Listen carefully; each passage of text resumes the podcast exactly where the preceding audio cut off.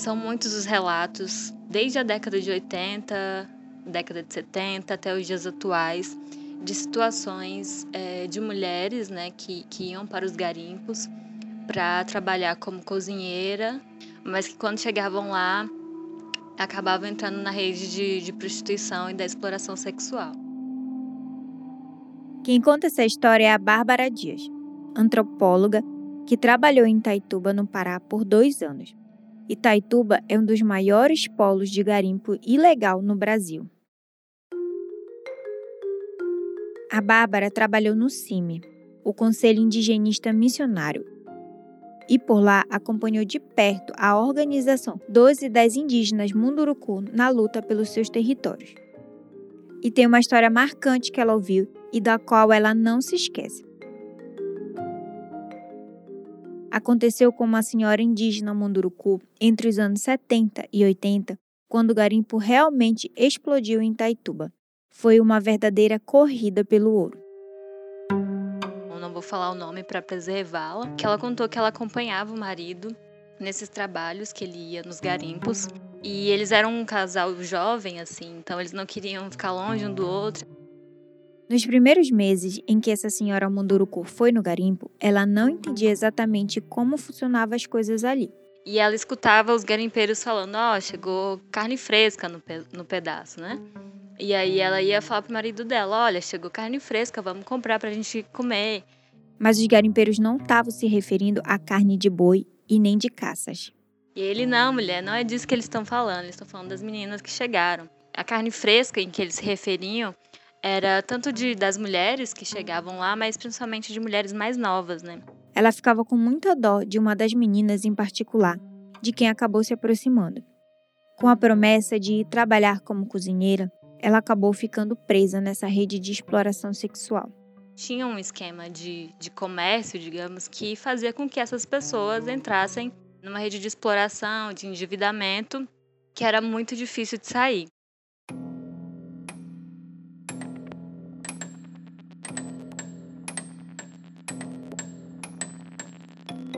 Eu sou Priscila Tapajoara e esse é Um Rio que Mudou de Cor um podcast do WWF Brasil que retrata o que é o garimpo hoje na Amazônia e como ele impacta a vida dos povos indígenas e destrói a floresta.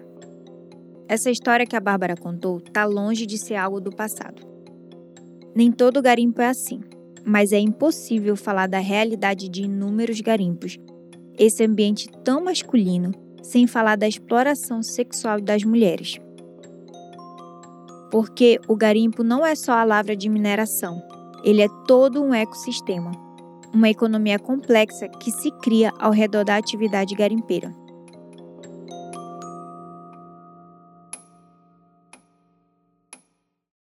Mas você deve estar se perguntando: como isso pode acontecer? Elas não podem pedir ajuda? Não tem polícia? Por que elas simplesmente não saem dali? Muitos desses garimpos acontecem no meio da mata, em florestas fechadas, longe de qualquer centro urbano.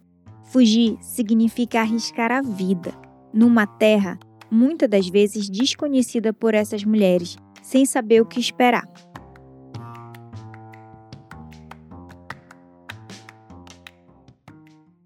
A Bárbara contou um caso recente de uma mulher que saiu da periferia de Belém com 19 anos. Eu conheci em Itaituba também uma dessas mulheres que trabalhava no garimpo na, na, prostituição e ela me contou histórias assim muito que, que davam a entender que era que existia a forma de trabalho análogo ao de escravo nesses garimpos. Com a promessa de fazer dinheiro rápido e fácil, a jovem foi de Belém para o Xingu, onde encontrou uma amiga com quem rumou para Itaituba. E ela fala que para ela usar o quarto, por exemplo, para fazer os programas né, com os garimpeiros, ela tinha que pagar um grama de ouro para a dona do, da boate, que eles chamam, né? Da boate, que é esse lugar onde vendem as bebidas, onde rola prostituição. E um grama de ouro, quando ela me disse, estava 150 reais. E um programa que ela cobrava era 3 gramas de ouro. Para aguentar essa situação, muitas mulheres acabam no alcoolismo e se endividando nas boates. É também comum que os próprios garimpeiros homens façam dívidas e tenham dificuldade para sair. Ela falava que no garimpo é muito complicado, porque você tem que saber chegar e saber sair, né? Mas esse saber chegar e saber sair é algo que dá bastante pano para manga, assim, para a gente pensar o que é, né? Porque são relações que estão pautadas na exploração dos trabalhadores, dessas mulheres, e muitas vezes de crimes sexuais mesmo, né? O ano é 2020, mas o problema é antigo e difícil de fiscalizar. Trabalho análogo ao de escravo nos garimpos do Pará. De acordo com a matéria produzida pelo portal Rede Pará, em novembro do ano passado, uma ação de órgãos federais de fiscalização resgatou 39 trabalhadores que viviam em condições subhumanas no garimpo Pau Rosa, em Jacareacanga, no Alto Tapajós. A descrição é avassaladora. Os garimpeiros dormiam em barracões armados com madeira extraída da floresta e em uma cobertura de lona. Eles não tinham banheiro e nem condições mínimas de higiene. A água era imprópria para o consumo. Era uma água esverdeada que eles chamavam de suco de limão. Em Itaituba, muita gente passa pelo garimpo, sabe? O garimpo, às vezes, é isso na vida das pessoas. Essa é Itala Rodrigues. Ela nasceu e cresceu em Itaituba e hoje pesquisa os conflitos territoriais no oeste do Pará.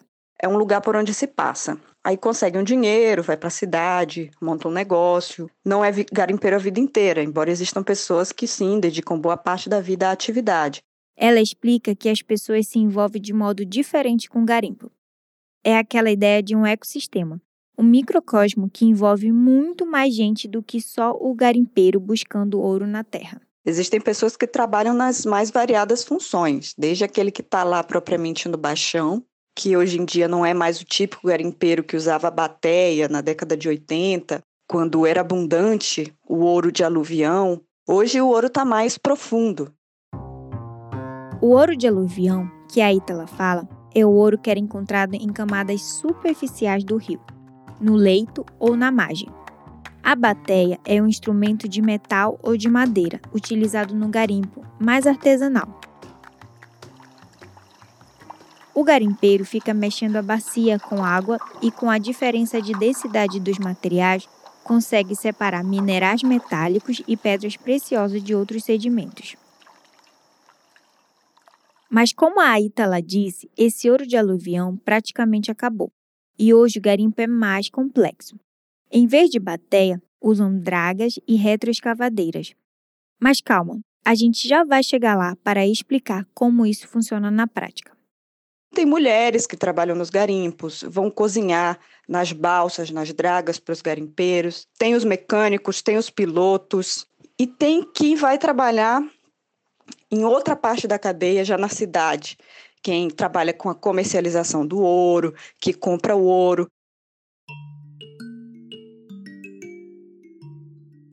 Uma dessas pessoas que trabalhavam com a mão na massa no garimpo aceitou ser entrevistado para esse podcast, mas sob a condição de anonimato. Ele é indígena Piacá, também do Alto Tapajós, e se envolveu com garimpo em meados dos anos 2000. Hoje, ele se dedica à luta pelo território indígena e é ameaçado de morte. Ele tem que andar com uma escolta policial. Por isso, a gente distorceu a voz dele aqui.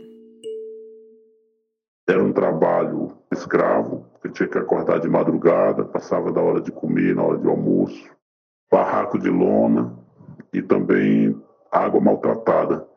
O garimpo se aproveita do desemprego da economia formal a falta do apoio do governo para seguir com o manejo de alimentos da floresta foi um outro fator que empurrou esse parente apiacá para o garimpo.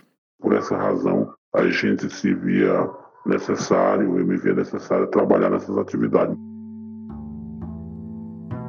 Como tantas outras pessoas da região, imigrantes que vêm de outros estados, a possibilidade de juntar dinheiro rápido foi o principal atrativo. A rotina em busca do ouro envolvia um trabalho pesado de remoção de terra e de escavar buracos. É um buraco na terra muito grande que faz e tudo era feito com força da pressão da água para remover o barro, escavar o barro. Uma outra peça chamada maraca faz a sucção. Ela é uma espécie de mangueira que tem uma bomba que vai puxando a terra até terminar todo o barranco. Aí chegava a parte final que chama lagresar, que é onde ia sugar aquele material que chama o cascalho, que é onde fica o ouro. A maraca vai sugando o material até a caixa. Como o nome diz, ela é um recipiente quadrado onde se faz a lavagem da terra para separar o ouro. A atividade era basicamente essa. Tinha que, que ir para os barrancos, tinha que ir de madrugada para secar aquele barranco, ligava os motores para secar aquela água, e aí quando secava o poço da água, aquele buracão grande, aí que ia começar a trabalhar. Com o tempo, depois que ele percebeu o tamanho do dano ambiental e humano, ele decidiu abandonar o garimpo trabalho hoje em defesa do meio ambiente, em defesa da floresta, em defesa do rio, em defesa da vida, porque essa atividade ela acaba com a vida tanto dos animais como prejudica também o ser humano, as pessoas que dependem do rio para beber água, para banhar e os peixes que precisam se alimentar. Entre o início dos anos 2000, quando trabalhou no garimpo, e o momento atual, o parente Apiacá identificou uma mudança. Na época que eu trabalhei, ainda era quase que artesanal a forma de trabalho, era motores pequenos ainda. Os equipamentos não são mais os equipamentos que eram 10 anos atrás. Os equipamentos agora é retroescavadeira, que fazem o barranco, que chamam, chamam pista, né? Uma área grande que ela devasta, que ela derruba a floresta. Ou seja, Hoje em dia, a destruição também é mais intensa.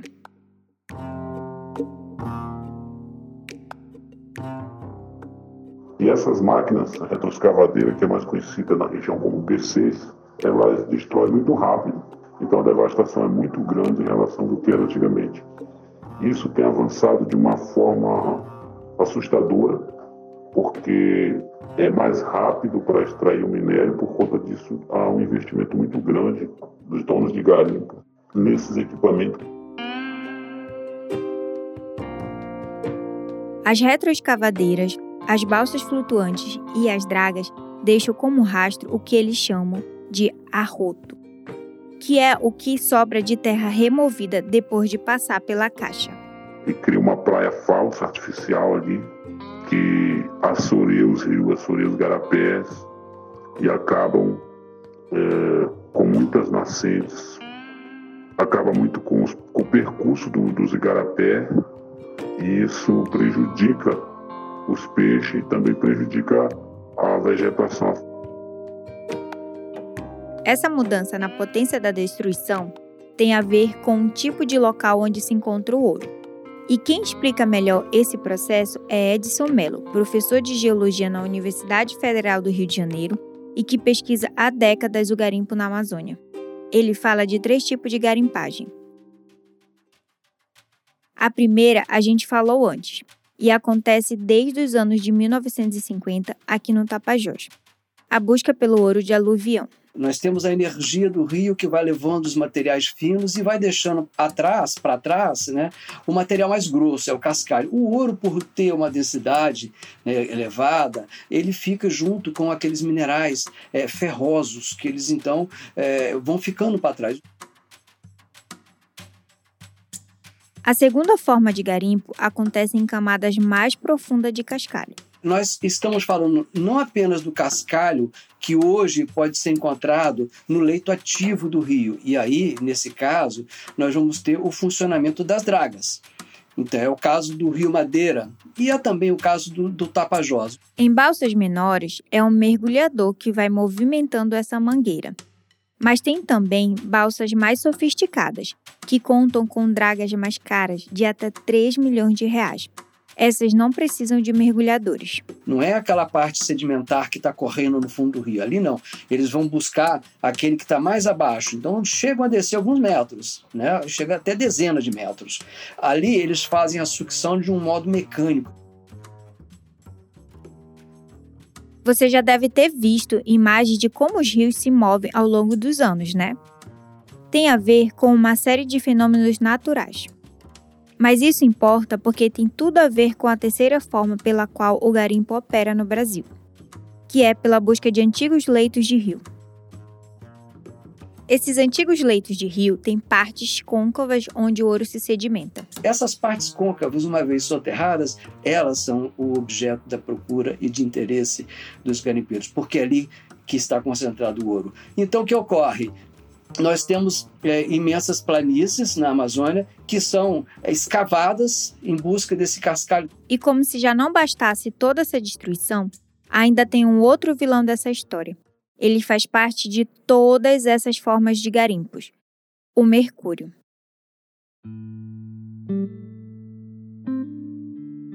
A gente vai ter um episódio do podcast só para falar do impacto desse metal pesado no ambiente e no corpo humano mas é importante a gente explicar aqui a função dele no garimpo. Quando você joga o mercúrio, o mercúrio nessa concentração, ele vai aderir apenas ao ouro e os demais não. Ou seja, o mercúrio meio que se cola no ouro, mas deixa de fora os outros materiais. Daí ele tira uma bola, que é o quê? É a soma do mercúrio mais o ouro. Queima-se depois essa bola, e o mercúrio tem, um, tem uma, uma volatilidade é, muito mais um, uma fusão, um ponto de fusão muito mais baixo do que o ouro, rapidamente esse mercúrio vai volatizar, o que vai sobrar? O ouro. Muitos garimpeiros tentam reutilizar o mercúrio em sistemas fechados de evaporação. Mas na queima dessa bolota tem sempre uma quantidade de mercúrio que se perde e entra no ciclo da natureza. Contamina peixes e humanos, o que causa uma série de problemas de saúde. Esses processos todos, além de assorear os rios e os igarapés, têm uma relação muito forte também com o desmatamento. Tanto na mata ciliar, que é derrubada ao longo de quilômetros na margem dos rios, como na busca por antigos leitos de rios. Fora os pequenos núcleos que surgem ao redor do garimpo,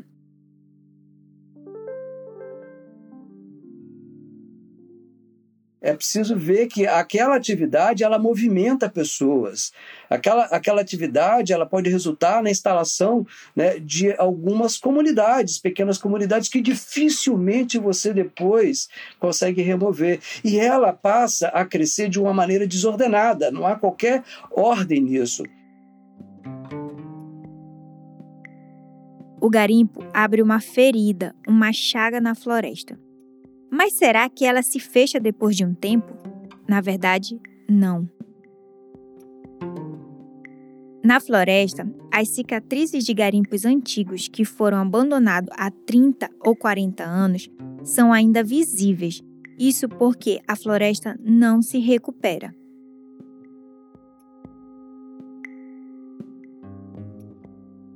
Estrago é tão grande, o solo é tão desagregado que aquelas marcas ficam para sempre. É uma paisagem muito, muito assustadora.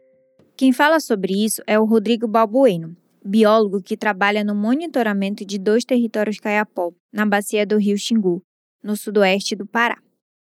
Os efeitos na, nos recursos hídricos, particularmente, são bastante graves, porque a bacia do, a bacia do rio Curuá ela tem as nascentes na região da, da Serra do Cachimbo. É uma região muito antiga, são terrenos muito antigos, terrenos do pré-cambriano, do começo da, da formação da Terra, então são terrenos muito suscetíveis à erosão e à desagregação. Então você vê que os, os, os cursos d'água ficam assoreados, a, a, circulação de água modifica, a fauna é afetada.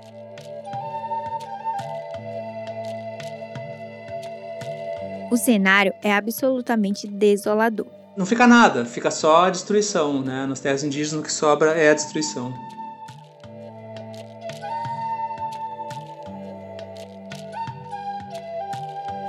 E você deve estar se perguntando: mas quem movimenta tudo isso? Por que existe tanto interesse no ouro que vem da Amazônia? E ainda mais importante, por que tanta violência, tanta destruição e tantas ameaças para extrair o ouro da terra?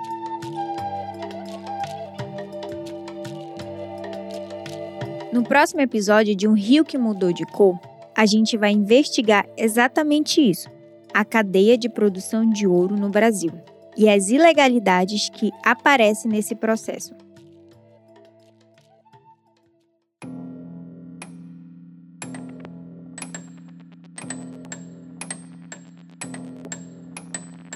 Assine o podcast no seu tocador preferido para não perder nenhum episódio. E se torne um aliado para barrar o garimpo em terras indígenas. Acesse chagasdogarimpo.com.br e faça parte.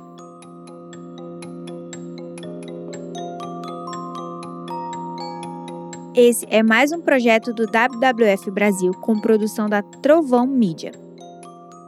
Pesquisa e roteiro de Fábio Zucchi, edição de som de Tomás Xavier e trilha original do Estúdio O. Nesse episódio, você ouviu áudio do Câmera Record e do canal do Ministério Público Federal no YouTube. Eu sou Priscila Tapajoara. Até a próxima!